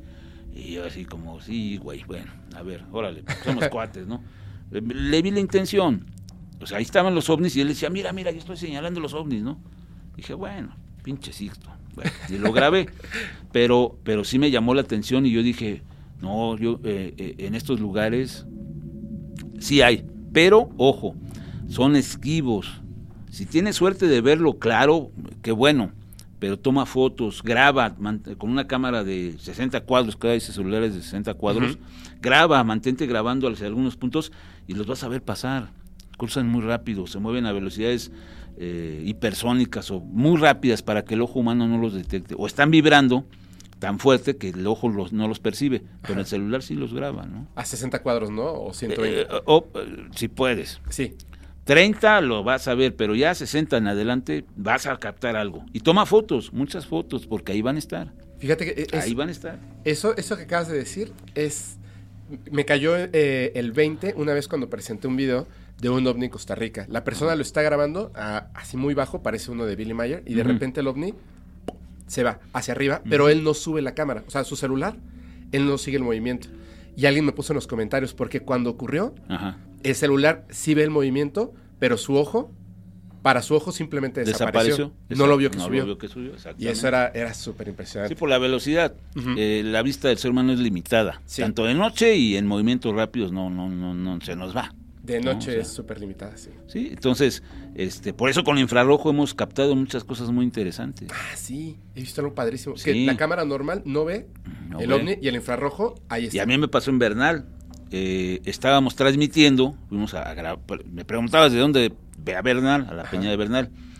Eh, llevaba una cámara infrarroja y, se fueron a comprar la cena, ¿no? Y me dejaron solo transmitiendo. Bah, yo dije, yo me la aviento así platicando, ¿no? Ah, estaba con un iPad y la pantalla se veía el monocular, entonces de repente vi, vi, que aparece una luz a un lado de la, de la peña y está el infrarrojo, ¿no? Mostrándomela en la pantalla. Yo dije, ah, chihuahuas. Bueno, y aquí la, la, la, están viendo ahorita, ¿no? Para que la, la tengas.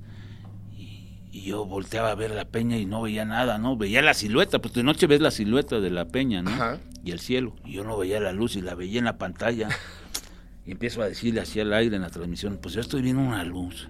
A ver, y ya con el aparato le señal, mostré la imagen y luego decía, miren, pues no se ve nada. Y ahí está. Y empezaron las personas, a ver, este, ¿no será una estrella? A ver, estoy hacia... Y no, pues no había estrellas. Y empezó a elevarse un poquito, un poquito, y ahí se veía, pero solamente en infrarrojo, nada más. Qué interesante. Y dices, oye, pero ¿cómo si la estás viendo ahí con el equipo, pero allá no? Que extrañamente es lo que decías, porque saben quiénes somos. Sí, no, y, exactamente, conocen, eh, se, se, van al infrarrojo porque saben que no los vemos. Claro. Y hay eh, los videos de, del gobierno norteamericano, ¿en qué están grabados? En infrarrojo. infrarrojo. ¿Por qué? Porque no los ven. Así es. Así pasan desapercibidos, ya saben. Wow. Así de sencillo, ¿no? Wow. o sea, es tecnología muy avanzada y ya nos conocen, saben perfectamente bien, tecnológicamente hablando, qué, qué, qué, tenemos y por eso no les podemos hacer nada. Los americanos por eso ya están contra la pared, saben que no pueden hacer nada. Las aceleraciones, los movimientos, este, los, los han querido alcanzar, les han disparado, no les hacen nada. No les hacen nada. De hecho, tienen la, la, la osadía de ir pararse sobre los, los este... las bases las bases donde están los misiles nucleares y desactivan, los desactivan y entonces como que dicen, ¿qué hubo? ¿Quién lo hizo? Ahí están los objetos. Ese contaban, ¿no? Del gobierno que, que separaron durante 72 horas, si no me equivoco, 48 horas, que estuvieron los objetos parados encima del portaaviones. Y cuando ellos salían y se acercaban con estos ah. aviones supersónicos, simplemente se movían del lugar. Entonces ellos tenían que dar toda la vuelta y cuando llegaban allá se volvían a cambiar. Entonces de plano dijeron, pues no los persigan, o sea, no están haciendo nada. Así me pasó una vez acá en, Toluca, fuimos a, a, ver lo de unos aplastamientos que hubo ahí en los campos de maíz. Ah, sí. Sí. Ok. Y, y, y lo reportaron, entonces fuimos y fuimos al aeropuerto, porque nos, lo que, los que nos invitaron fueron los de eh, los helicópteros de la Secretaría de Seguridad Pública del Estado de México. Entonces llegamos con ellos y los entrevistamos y nos platicaban eso, que por ejemplo una vez eh, hubo un reporte de detección de radar en una zona que veían un objeto que hacía como espirales, que eh, descendía y ascendía haciendo espirales, era una como una bola. Como una esfera. Una esfera. Mandaron un helicóptero hacia el lugar para que se acercara, ¿no? Ajá. Bueno, cuando llegó el helicóptero, o estaba a punto de llegar, le dijeron, no, ya no, ahora está en San Miguel La Pila, está a como 30 kilómetros de donde tú estás. Y dice, oye, pero ¿cómo llegó tan rápido allá? No, pues ya no está ahí, está allá. En segundos se, se desplazó 30 kilómetros. ¡Wow! Y el helicóptero dijo, ¿y ahora qué hago? No, pues regrésate, no lo vas a alcanzar. Sí, no, imagínate. O sea, en, en fracción de segundos fue así de 30 kilómetros. ¿Cómo le haces? Y tú, tú no sabes si, por ejemplo, obviamente el gobierno de Estados Unidos inclusive sabe que no los puede alcanzar. Que sepamos nosotros, ¿no? Claro. Que sepamos nosotros, porque algunas personas dicen, y yo creo que sí, que algunos de los de los eh, Estrellamientos. estrellamientos son provocados. Creo yo que puede ser posible. O sea, Sí, si- no si los tiraron ellos. ¿No? No, yo no creo. ¿Estados Unidos? No creo. Dicen que fue con un poderoso radar de microondas. Ajá. Bueno, un- una antena que, que, que aumentaba la gravedad. Entonces ellos iban con antigravedad y los hacían caer. Bueno. Bueno, es un... Sí, son- Al- ahorita no los alcanzan ni al hace que- 50 años sí, Al que te lo oculta, te dice cómo. No, No. no. Yo, mira, es una apreciación particular, subjetiva y quizás no es la verdad. Se me hace Ajá. que la posibilidad de que estas naves que hayan caído a tierra fueron derribadas por otros seres que están Ah, aquí sí, puede ser. y que le dijeron no y pum y los tiraron. Otros seres, o sea, también de, otro- de otros planetas, pero los tiraron. Ajá. Y lo- Están aquí. Exactamente. Esa es una gran posibilidad, porque los eh, un sistema de radar, una antena de antigravedad, pues ya lo hubieran probado en las guerras, ¿no? Sí, posiblemente. Es, híjole. Es que a lo mejor no, lo que, lo que obtienen no es algo que sea interesante, ¿no? O que no entendemos todavía. Exactamente. Pero, bueno, el. Ya está, ya, ya ni me acuerdo qué te iba a preguntar. ¿Quieres que veamos, a- ahora sí, vemos algunas evidencias? A ver si quieres. Estoy bien curioso yo. No, y además para que también la gente, mira, este de la alberca, Ajá. que lo vea la gente, cámara de seguridad, la alberca en la noche, sistema infrarrojo, y aparece, Y camina sobre la alberca. Y está el una reflejo. entidad, es la sombra, todo, ahí camina y justo sobre el agua. ¿Cómo les llaman a estos? Eh, los night crawlers, Ah, los night crawlers. caminantes nocturnos. Así es. Incluso hay una leyenda india que habla de estas entidades que veían ahí en, en- en los bosques, en, en las reservas. Reservas después, los indios las Y veían. tienen unas figuras en madera Así es, exactamente. de estos seres que son como solamente dos patas. Así es, y la como si cabeza. fueran ábacos, así. Ajá. Ándale, así. Pero Eh, bueno, la Cámara de Seguridad ha venido a jugar un papel importante porque pues no podemos estar ahí 24 horas, ¿no? Así es. y en la noche con infrarrojo pues cambia dramáticamente la situación y hay este tipo de evidencias que este pues eh, demuestran que hay eh, entidades muy extrañas que, que pueden ser vistas solamente por los equipos Tengo una pregunta. ¿Esto, además de Estados Unidos, ha pasado en algún otro lugar? sí en muchos sitios incluso ¿El en México Nightcrawler? en, en los nightcrawlers en eso eh, principalmente en Estados Unidos en esa zona ahí de, de- de lo que Yosemite, es ¿no? Yosemite exactamente pero eh, hay otras manifestaciones mira vamos a ver esta que dice aquí cómo se llama Este, ¿Aparece puerta? A ver, chécale. Eh, le pones una cámara de seguridad en tu puerta y mira lo que aparece. Y se, Ah, caray. y se desaparece. Ah, caray. Y si, te, y si te fijas, crea una distorsión Crea una distorsión en el ambiente. en el ambiente cuando aparece. Ajá. Y cuando se va, también. Y es una cámara que está viendo la puerta de la entrada Órale. y se desaparece. ¿Qué es? A- a- alguien va a decir, es un fantasma. No. No, No. lo sé. Es que, es que está muy extraña la distorsión que genera, como en la realidad. Entonces, ¿cuántas veces has visto un fantasma o en realidad se trata de un ser dimensional o de una entidad natural, Ajá. quizás que para muchos puede ser duendes, pueden ser este N cantidad de cosas, pero esa está buenísima porque ves cómo aparece, crea una distorsión y se va. De hecho, tiene co- como hace como un efecto en la parte de arriba Y, y- que distorsiona y como que lo jala, ¿no? Ajá, exactamente. Entonces, eh, te, te hace pensar de, ay, güey, ¿qué es? ¿Un fantasma? No. Es Seguramente es una energía quizás o, o algo diferente, ¿no? Y son de las cosas que dices, ay, en la torre. A ver, este de Cali, Colombia. A ver, ah, ese está, ese está. Nos lo enviaron, es de una cámara de seguridad y, y, Ay, ya lo vi, me lo sé hasta hace un ratito Sí. antes de empezar. y, y es algo verdaderamente extraño. Me dicen, no, lo están jalando con un hilo. No. No, que lo están jalando con un... ¿Cómo lo van a jalar con un hilo si se mueve de manera extraordinaria? Y es una cámara de seguridad. La persona que lo vio, bueno, que está grabando con celular, lo está viendo en un monitor. de una pantalla porque ahí están revisando las imágenes. Entonces alguien se da cuenta y además hay cámaras de seguridad que te, te mandan alertas de movimiento. De movimiento. Entonces ahí es cuando puedes registrar esto, mira, ahí dices, bueno, alguien está por atrás así haciendo, no manches. Pero después cae, cae y se empieza a mover. Si fueran hilos, pues no hay manera de que No, los- no. Tendría que ser alambres y se vería, ¿no? Y ahí empieza a moverse hacia abajo, hacia acá y después se va. Esto es que hasta me, me, pus- me erizó. Me erizó porque es como una entidad oscura, ¿no? Esto es, Pues sí. Ahí es, sí. es como un tercer piso. Ajá, sí, se ve alto y ahí es donde sale y después baja y se empieza a mover abajo. Se empieza a mover. A ver, me largo el video. a ver si Es lo- una, es una escuela, es un... No, es una, un área de trabajo. Es una, un área de oficinas y la cámara por eso está ahí. Y obviamente ya no hay nadie. Eh, esto es en la madrugada, en la noche. Sí, no hay nadie y ahí es cuando lo capto, ¿no? Entonces te, te deja pensando de, ay, Está bárbaro, niñita". ¿eh? Sí, está. Este, este me dio miedo. De verdad, o sea, Hay unos que dan miedo, hay unos es que... algo distinto. Así Tengo es. este de Ciudad del Carmen. Adelante, ese es, es lo mismo, pero son fotografías. Eh, también lo mostraron y ve lo que captó la, cámara.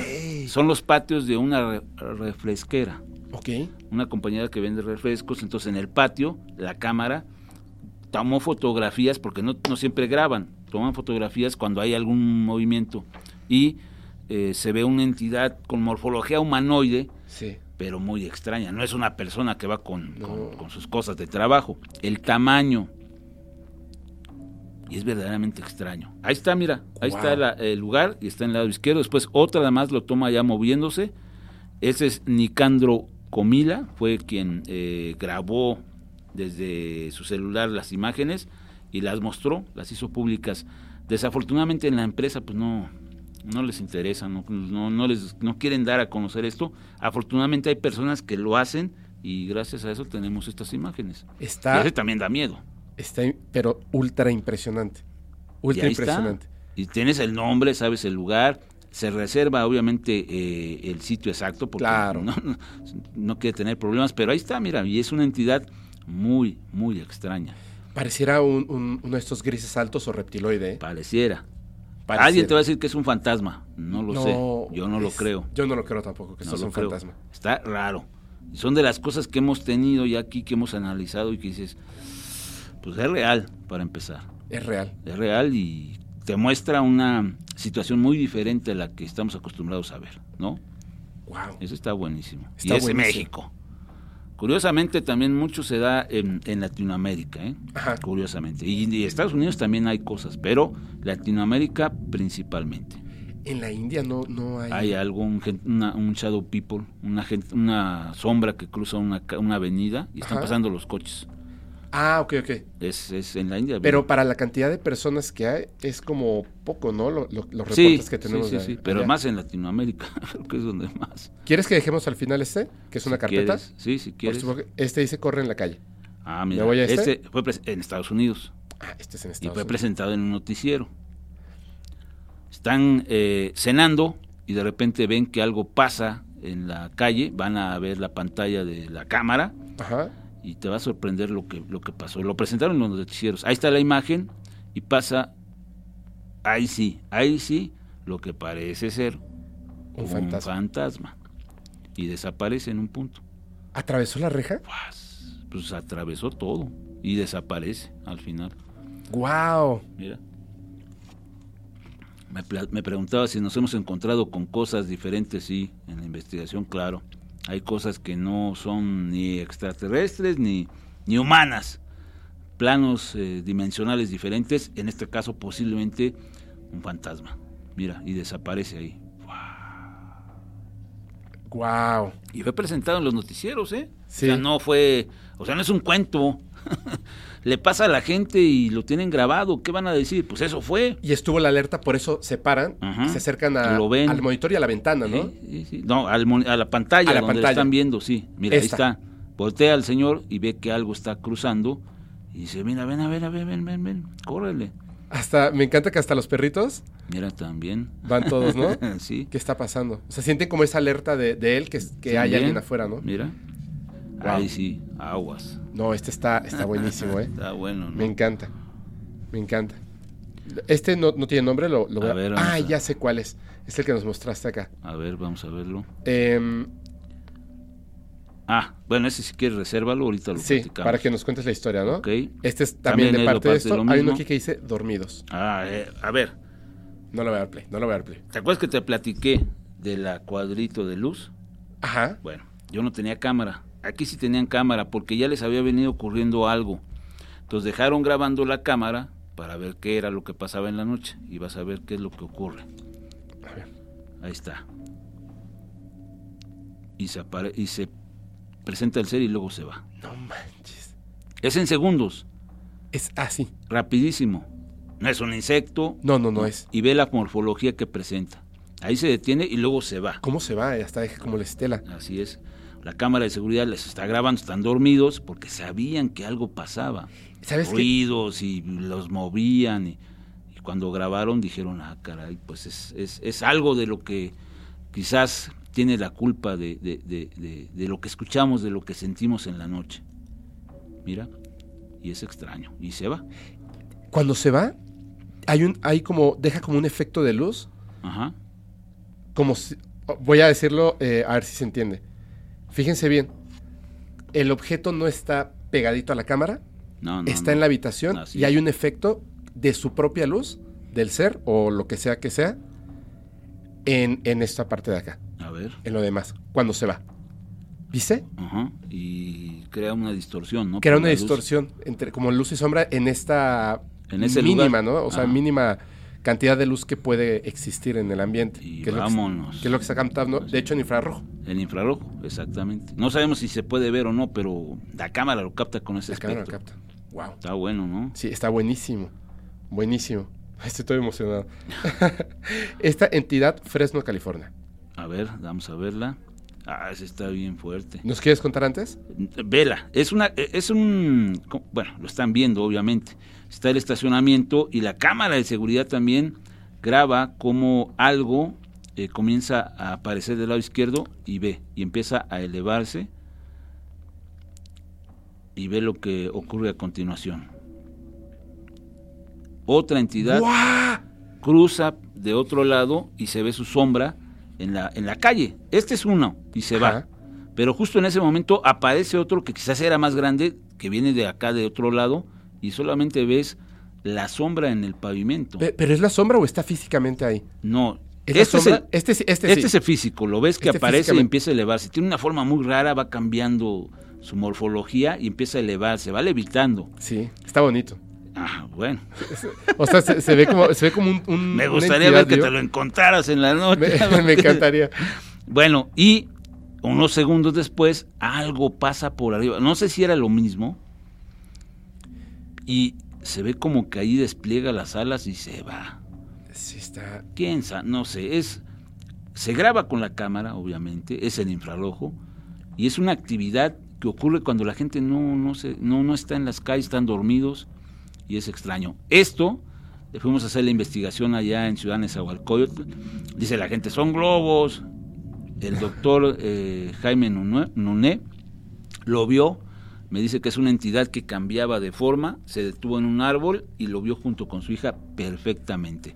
Esta es la cámara de su casa, pero la cámara de la vecina, que también tiene varios equipos, lo capta como desciende del cielo y después se va eh, sobre la calle. Ahí hacemos la comparación de, Sí, de que- estas entidades morfológicamente extrañas, ¿no?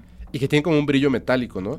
Que van cambiando. Ajá, sí, sí, sí. Es que también la... la- Este eh, se nota muy claro cómo va cambiando de forma. Exactamente. Entonces, imágenes de una realidad diferente, como lo dijimos al principio. Una, ¿no? una realidad diferente. Así es. Y aquí hay otra entidad, A ver. San Diego.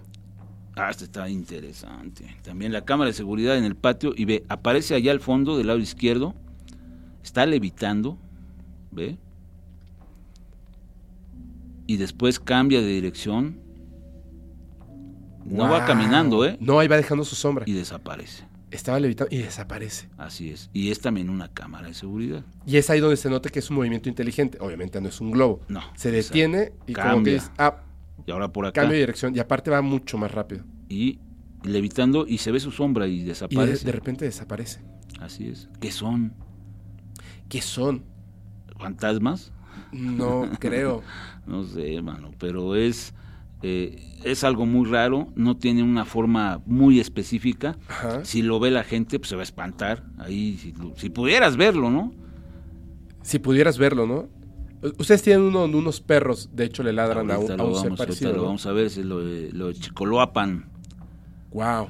este está wow. bueno. Está bueno, nunca lo había visto, está increíble, ¿eh? Por donde lo veas, como lo veas, con filtros, es una entidad extraña. ¿Quiere decir que es un fantasma? Ok, quizás puede ser. Pero nosotros nos vamos por el, el- el- el rumbo de una entidad quizás eh, dimensional, muy extraña. Mira, ahí en el acercamiento podemos más o menos medio ver la forma. Y este es lo de Ah, Chicoloapan. como eh, viene de la parte de arriba, desciende y los perros dicen, ah, caray, y empiezan, pero no- fíjate que la gente de aquí del lugar nos decía, uno de los perros es muy bravo, una persona lo- la ve en la noche y se la muerde, La- inmediatamente va a morder. y aquí no, Sí, como que a cierta miedo. distancia, ¿no? les daba miedo, y ahí es cuando ya se va, empieza a ascender, porque mucha gente va a decir, no, pues son globos, el globo baja y ya se queda abajo. Sí, se queda abajo. O el aire, si hace mucho aire, pues lo va a mover, pero ahí se vuelve a ir. Entonces, si quieres vamos a ver más, ahí fue, digamos, una comparación que hicimos con esta entidad, pero ahorita vamos a ver el caso bien. Wow. A ver. Hay uno aquí que dice líneas. Mm, O me voy a seres no identificados, A ver, el que quieras ver, Yosemite y seres no identificados. el que quieras ver. A ver, vamos primero a este. Del lado izquierdo, observa. Y se enciende la cámara. Es decir, detectó el movimiento. Detecta el movimiento y se enciende. Y es en Estados Unidos.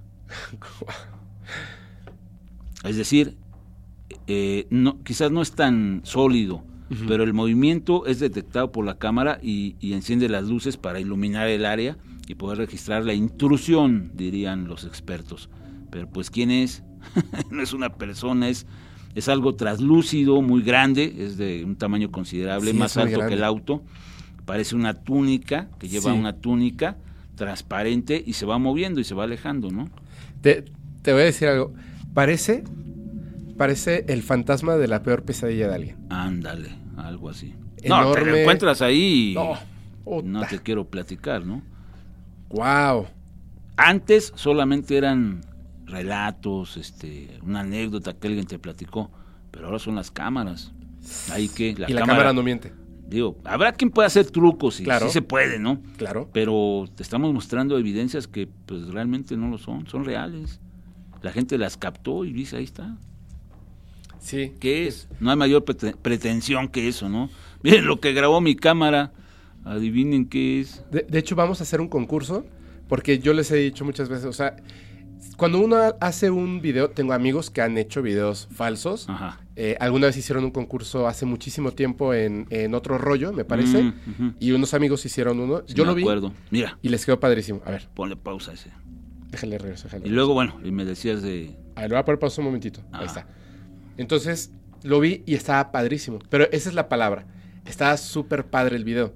Y le digo, ¿sabes qué pasa? Que cuando alguien tiene un- un- una grabación fortuita, es muy extraña el hecho de que estabas apuntando al lugar exacto donde llegó el ovni y Claro. se refleja en un vidrio, Es, es muy obvio, ¿no? Es muy obvio. Porque está preparado. Claro, si vas a preparar esto, se nota claramente porque entonces el fantasma pasa por en medio, está en los puntos donde no lo puedes tocar, hay una edición, Claro. se nota la edición. Aquí es, la cámara se prendió y, y salió lo que salió. Así es. Y es, eso le da una veracidad impresionante. Exactamente. Y además, ojo que estaba estudiando cinematografía y eran personas que se dedicaban a hacer Animación. animación, 3D. Claro, Y aún así lo veías y decías, está súper padre, pero no parece real.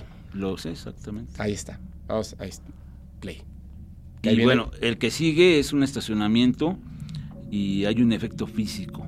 verdaderamente efecto extraño. físico? Hay un efecto físico. Los, eh, estas entidades o fantasmas pueden llegar a tener una interacción con, con el medio. Ve lo que pasa con los autos. Empiezan a encenderse las alarmas, los focos y eh, La una persona. no lo ve. La cámara sí lo registra. Mira, te das cuenta de que él dice, ¿qué pasa? ¿Qué pasa? Y nunca ve a la entidad. La cámara sí. Claro, Era invisible. Pero es que tridimensionalmente está ahí. Ajá, pero no lo ve. Y comparamos con el otro caso, una entidad que también es muy grande, pero en el- acá en el de Seúl, Corea precisamente, este, pues cruza los autos completamente y enciende las, alarmas y todo el rollo. Entonces dices, ay, güey, Como de- este sí está como de película, ¿eh? exactamente. Y, y supongo que eran... Ah, caray. Ah, esta es la comparación Sí, son con el anterior. Vamos con el anterior. Exactamente. Listo. Ok, vemos ahora sí lo de las líneas. A ver, vamos a ver ese. No, no sé qué sea, pero... Tú córrela y ahorita te digo, a ver. Ah, caray, espérame. Bueno, si no se ve, vamos con el otro. Vamos a otro. Seres Shadow People. Ah, ok. Este es otro fenómeno también. Ah, ya, ya sé cuál Mira, es este. sí, son las sombras que de repente ves que cruzan de un lado a otro, tienen morfología humanoide y pa- no se trata de fantasmas. Existe una, una especie como de entidades y, así se les denomina como shadow people, la gente sombra. No son fantasmas, repito, pero es algo raro. Y es lo que luego vemos, ¿no? Que se cruzan, que ves ahí una sombra, ¿no? En los programas de extranormal, luego ahí se ve una sombra, son, son estos seres. Que son los que casi siempre captamos con el rabillo del ojo. Ándale, exactamente. Ves pasar como una persona totalmente negra, Negra, como una, oscura. una sombra volumétrica, Ajá, exactamente. y a veces pasan súper rápido. Mm, Exactamente. Es, y aquí las cámaras de seguridad pues los graban. Que es este, eh, este es un caso muy famoso. Porque además se va y luego regresa.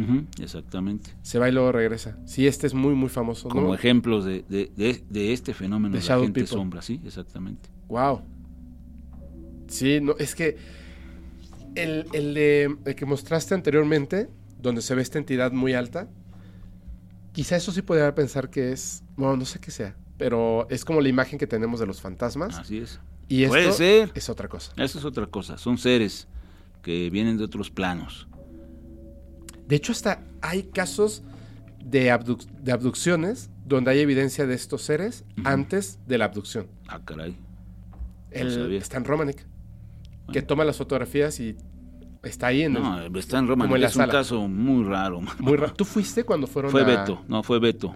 Y me dijo, le, le pregunté, y aquí tú lo vas a, si quieres grábale, aunque sea eso, que te lo diga. Ajá. Le digo, oye Beto, ¿estuviste en la casa de Stan Romanek? Sí. ¿Y qué pasó raro? Me dice, ¿qué crees? Estábamos en la cocina, estaba él con Jaime, con Jaime Maussan, y de repente se abre la llave del, del grifo solita. Ay, güey. El coche, rentaron un coche, se encendía solo. Y era de encendido electrónico, Ajá. pero se encendía solo. Empezaba la alarma. Y salía el productor a apagarlo y todo, y pues porque se prende, ¿no? Volvían a entrar y otra vez, pues, solito. Y se pasan cosas raras. Pero, desafortunadamente, el gobierno ahí se metió y ya.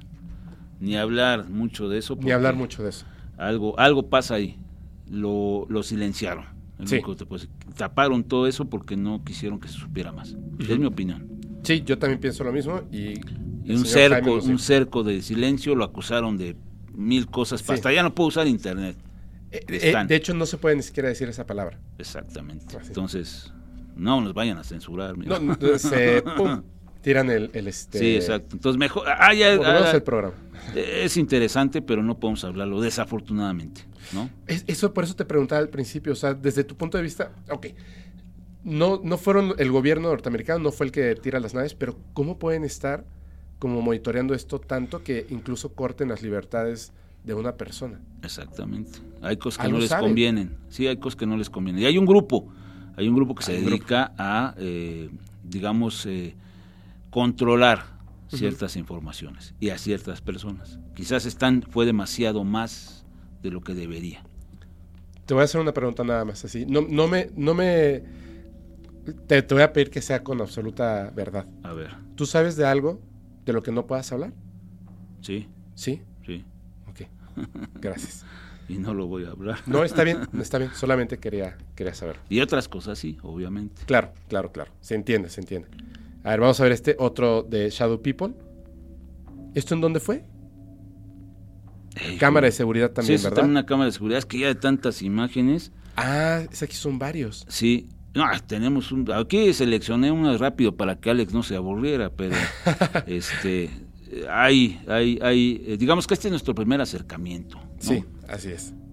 Y son imágenes que vamos teniendo que, que, que muestran estas cosas tan raras. Vámonos a otro. ¿Cuál, Nos cuál? queda este, el de Yosemite. Pues ese de los Nightcrawlers que ya Ah, conoces. sí. Si este quieres, es el que eh, la carpeta de Chicoloapan.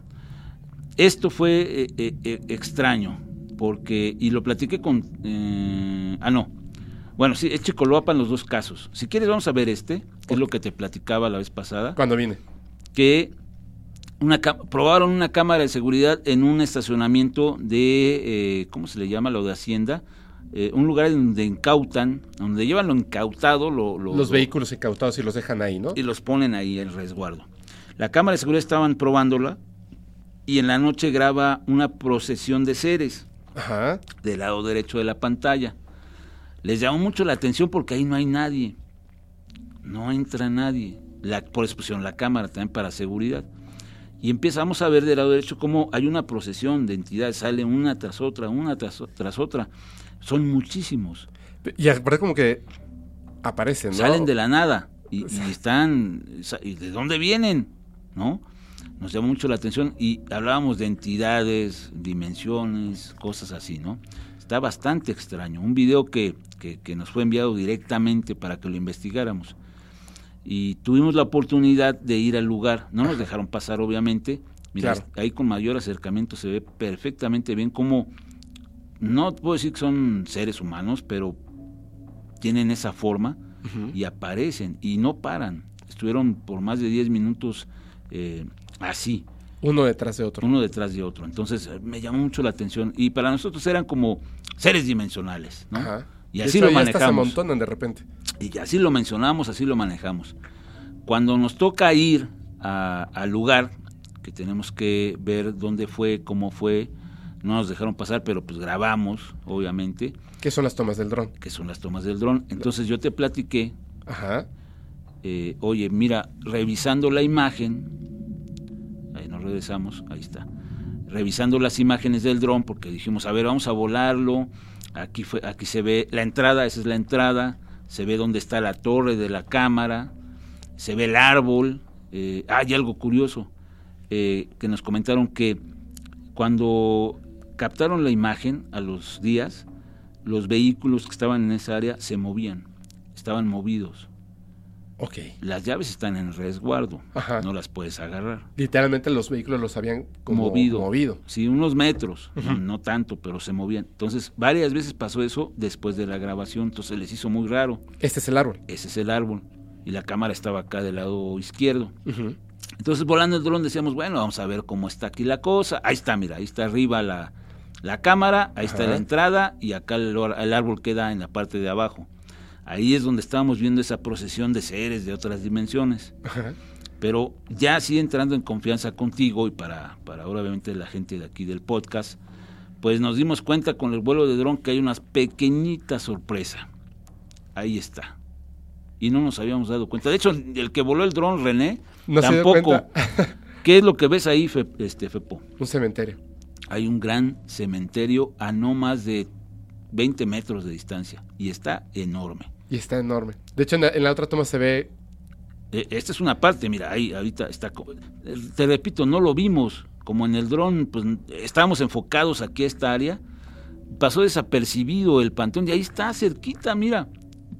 Está, Ahí está la, ahí está la cámara ahí está, mira. y, y este y hay unas partes de la toma del dron donde se ve perfectamente la amplitud de este campo santo.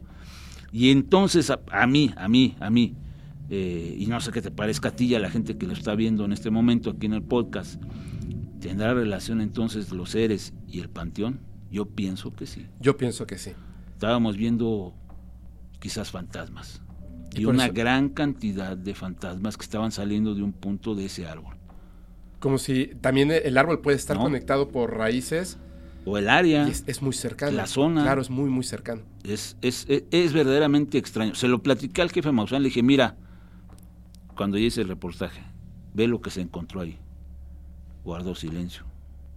Sí, porque No su programa es más, es más de No me fenómenos quiso- no humanos, ¿no? Me- ajá, me- como que no quiso meterse en ese ámbito, ¿no? Como que dijo, mejor no, no, le met- no, no se mete ahí, para acabar pronto. Yo te lo propongo, te lo expongo, se los compartimos y quien quiera hacer la investigación, ahí está. Es un eh, resguardo en Chicoloapan. Es casi en la entrada de Iztapaluca. Ajá. Hay un arco Sí. Hay un arco para entrar a Ixtapaluca. Vete al, al lado izquierdo. Ahí está. Ahí te lo vas a encontrar. Pues no hay pierde. Si llegas al cementerio ya, ya estás ahí. Ahí lo vas a encontrar. Entonces, tienes esa ubicación, Alex, acuérdate. Vas a entrar a Iztapaluca y está el arco. Dice, bienvenidos a Iztapaluca. Vete a la izquierda inmediatamente. Y está en la mera curva. Ahí vas a ver inmediatamente las torres de, de vigilancia. Y bueno, el panteón está ahí. Mira, Mira, ahí está ahí la está. imagen. Qué bruto. Mira. Sin querer la grabó René. eh, eh, Tratando de, de- de acomodar el dron. Cuando yo lo vi después dije, no inventes. Eso que vemos en las imágenes no es otra cosa que posiblemente fantasmas. Sí, aquí sí. Yo pienso eso. Sí, yo también. Mira, ahí está, ahí va para arriba el dron y ahí está, está pegadito. Es el área. Aquí está el árbol. Este es el árbol. Ahí salían estos seres aquí. En este Y, y, pues el panteón está ahí a unos metros de distancia. Digo, para estas cosas no debe de haber ningún límite, ¿no? ¿Qué era lo que había ahí? ¿Qué se abrió? ¿Para qué salían a este plano? Quizá hubo alguna, alguna cuestión en el ambiente esa noche Algo, que algo permitía pasó. como... Ahora, no sabemos si hay más grabaciones, porque obviamente eh, en ese momento alguien logró extraerla, pero igual hay más, ¿no? Es que es bien O complejo eso. Imagínate que pusieras una cámara de seguridad en un panteón. Sí, eso estaba pensando. Las cosas que podrías llegar a grabar. Sería... A lo mejor sería no, no sería bueno verlas, ¿no? Oye, No sé. Está, esto está fantástico. Tengo una pregunta nada más. Bueno, dos. El, también nos habías mostrado... Bueno, no, nos platicaste de otro que Ajá. tiene que ver con, con una cámara del C4. ¿Te acuerdas? Ah, esa es otra historia Ajá. en la que Es- tú nos vas a ayudar. Sí. Todavía no la podemos mostrar. Todavía. Oye, no. Esa no la podemos mostrar todavía. ¿La vas a ver ahorita? Ya la vi. ¿Ah, ya la viste? Estoy alucinado. Ah, bueno, ya la viste. Pues tú nos vas a ayudar porque hay que encontrar la casa. Estoy alucinado. No, no les voy a decir, pero llegué con, con- con muchas expectativas. Ajá. Cuando me dijo, mira, ven a ver eso. A ver, ven para acá. Y cuando lo vi, No, hay na- explotó no la había cabeza. nadie. No. No había nadie. La, la señora dice, mi hijo se fue a Europa y oía ruidos, por eso le habló a la patrulla. Se ven los policías. Llegan los policías y dicen, pues no hay nadie, señora. Ya se nos metía. Y, y cuando acercan la cámara a la ventana es que ves lo que ves. No, esto se me Sí, está. da, está- da- da escalofrío, o sea, es, es- ese es un evento que cuando se tenga todos los elementos en tu podcast seguramente va a causar un gran, un gran impacto. No, y te invito y lo, lo, Lo platicamos. lo platicamos. Es que estuvo platicamos. muy, muy cañón. Sobre todo por todo el contexto, porque mucha gente va a decir, ay, son niños que estaban ahí. No. Espérame, era una casa sola. No es una casa. Y la señora oía ruidos de alguien que estaba ahí y no era normal. Su hijo estaba en Europa. Y se ve a la policía, se ve que entraron a la casa a ver quién estaba y no había nadie. Pero cuando, cu- o sea, no era la primera vez que ocurría, ni no era la primera vez que la señora llamaba a la policía para eso. Entonces, cuando vuelve a ocurrir, alguien en el C4, que ahora es C5, dice, pues a ver, acerca la cámara, ¿no? A la ventana. Y, ay, papá. No, es que además eh, ni siquiera es una, no es una evidencia así lejana. Mm. Acercan la cámara Y se ve claro. y está clarísimo. Está clarísimo. Es muy, muy, muy. te hace eh, te hace pensar que hay algo más allá Claro. Hay algo más. allá. hay algo más allá Hay algo más y que ese es otro tema también bien profundo pero bueno ese ya es más complicado pero Oye. ahí están las evidencias Solamente dos cosas y ya, para que terminemos. De, de, de los Evanis. ¿Tú has grabado Evanis? Eh, ¿O los has visto? pues eh, me he involucrado bastante en eso bastante diría yo ¿Sí son reales? yo no creo Ok. personalmente yo no lo creo Ajá. y Arturo Robles Gil fue una de las personas que más grabó esas cosas Sí. pero te puedo decir algo hay, al- hay algunas situaciones que sí me quedo así de ay güey Como los que traen el, el centinela. Sí, hay muchas cosas muy- raras y muy grandes. Muy grandes. Ahora, eh, hicimos una prueba con una persona que se dedica a globos Ajá. y le dijimos, oye, ¿cuánto cuesta aventar esto? No, pues te gastas unos 20 o 30 mil pesos. ¿Qué? Y le digo, ¿what? ¿Sí? ¿Y, y seguido te lo piden? No, pues obviamente no. Entonces, como para aventarlo y que se vea bonito en el cielo, pues no es tan fácil. ¿Y ustedes? Sí de- lo hacen, pero no es algo, ay, perdón, Ay. algo cotidiano, ¿no? Ajá. Y también, por ejemplo, con lo del caballo, vi que alguien soltó un caballo, iba al pobre Pero no caballo. hay un solo video de- el, el caballo volador, pero yo tengo el de un perro, tengo el de una vaca. Te los ¿El voy de a- un perro volador? Sí. Hay una persona que grabó un perro y que grabó también un caballo en Estados Unidos Ajá. en una tormenta. Y dices, oye, ¿cómo le hacen o qué? ¿Qué onda? Órale. ¿Me puedes compartir el del perro o el del caballo? Deja ubicarlos Sí, con todo sí. gusto, sí, claro. A ver, si, si, si llega, pues se los mostramos. Y la última, ¿le puedes dar, por favor, un mensaje a la comunidad del podcast? El- la gente que, que- que observa y escucha el podcast, de verdad, es que es gente que ha vivido los fenómenos de cerca Claro, y les le encanta y les gusta mucho como la honestidad. O sea, ¿tú qué consejo les darías? Tú llevas 30 años investigando el fenómeno y tienes unas cosas fabulosas. Además, tienes como, como un punto de vista muy acertado, creo yo, porque Sí, estás ahí, ¿no? Claro. estás ahí. ¿Qué le dirías a toda la gente, sobre todo a los jóvenes, a, a hombres y mujeres muy, muy jóvenes que se están adentrando en todo esto y están descubriendo algo impresionante? Bueno, primeramente a todos ellos les diría que no lo crean, que no se crean, no crean nada, pero que sí lo investiguen. Eso es lo básico. O sea, si entras en esto, eh, si vas al del lado del, fanatismo, no es bueno. Te va, te, te va, o sea, no, no es, no es el buen camino. Tienes que ser muy objetivo y tienes que investigarlo, sin creerlo, pero investigarlo. No si alguien me viene y me dice, oiga, me llevan los extraterrestres. A ver, a ver, a ver. a ver. Vamos a ver qué, qué pasa, ¿no? Y como consejo final, creo que hay una frase que engloba esto. La mente, mi querido Fepo y Alex, acuérdate bien, la mente es como un paracaídas. No sirve de absolutamente nada si no se abre. Así es. Excelente. Muy bien, pues muchísimas gracias. No, gracias a ti. Ya, ya nada más este, me despido y espero que, que nos veamos muy, muy pronto. Digo, nos vamos a estar viendo en Es, estos días. es inevitable. Es inevitable. Muchas gracias a todos. Yo soy su amigo Fepo. Recuerden que si quieren mandar sus evidencias o experiencias al correo fepo arroba podcastparanormal.com. Muchas gracias, Carlos. Gracias. Ya nos despedimos y yo les recuerdo que los capítulos del podcast paranormal se disfrutan mucho mejor. Si los escuchas mientras conduces en una oscura y terrorífica carretera y no tienes a nadie a quien abrazar. Chao. Oh!